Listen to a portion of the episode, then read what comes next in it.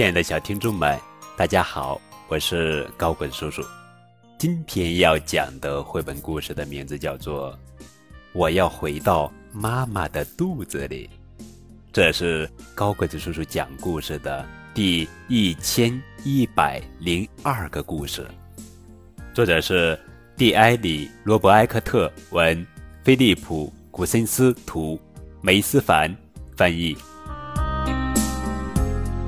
今天，我决定要回到妈妈肚子里。我可以蜷缩在她温暖的肚子里，像小鱼一样游过来游过去。妈妈对我说：“你为什么想回到那个黑乎乎的地方去呢？你已经五岁了，是个大孩子了。”我就是想回去。我大声地说：“我还在你肚子里的时候，早上。”不用那么早起床去上学，而且你会一整天都想着我。我说，妈妈假装生气地说：“可我现在已经一整天都在想着你了呀。等我回到你的肚子里以后，你会更加想念我的。”我得意地说：“可是你肯定很快就会觉得无聊的。”妈妈试图说服我：“才不会呢！到时候你干什么我就干什么。假如爸爸……”把手放到你的肚子上，我就跟他做游戏。我还会踢你的肚子，每次我一踢，你就会喊。我能感觉到他在动哎！我嘟嘟嘴巴说。晚上我再也不用早早的上床睡觉了，我可以听大人们讲话，我还能透过你的肚脐眼看电视。所有的人都会走过来看着你的肚子问：是个男孩还是女孩？小家伙的名字叫什么呀？什么时候出生呀？我继续说道：“我总是觉得，相比一个五岁的小女孩，大人们其实更喜欢还在妈妈肚子里的宝宝。当我非常非常想吃草莓味的冰激凌，或者是淋满了番茄酱的超大盘的意大利面时，我会一直想，一直想，直到你也想吃为止。太美味了！”说着。我忍不住舔了舔嘴巴。可是，如果看不见你，我和爸爸会伤心的。妈妈有些不舍地说：“这不是问题。假如你们真的想见我的话，只要到医院去看一个小小的电视屏幕就可以了。那东西叫超声波。到时候，我会给你们一个灿烂的微笑，还会做各种有趣的手势。”说着。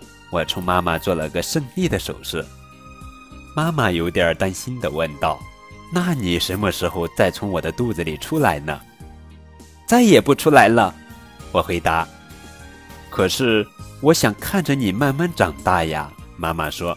“我会在你的肚子里一点点长大，别担心。”我说。“那我肯定会很快变成一头大象的。”妈妈做了个鬼脸说道。叮咚，妈妈，有人按门铃！我大声喊道：“应该是你的朋友们来为你庆祝生日了。”妈妈说：“快快快，我去开门！”我着急地说：“那可不行！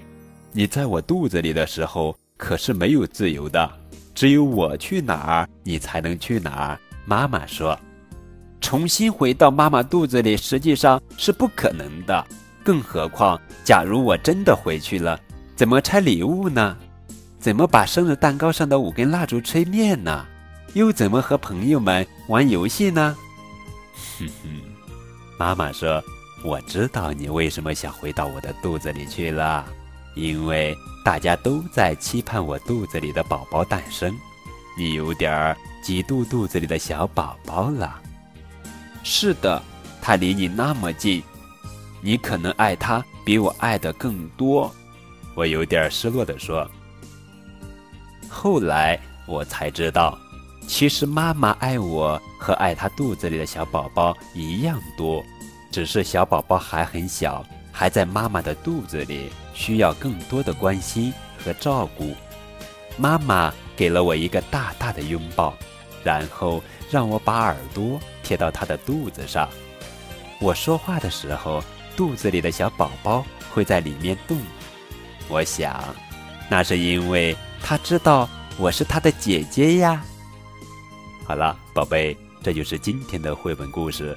我要回到妈妈肚子里。这是一本幼儿心理辅导书，讲述了一个关于小小嫉妒心的温暖故事，献给即将或已经成为哥哥姐姐的大宝贝们。更多的互动可以添加高滚叔叔的微信账号。感谢你们的收听。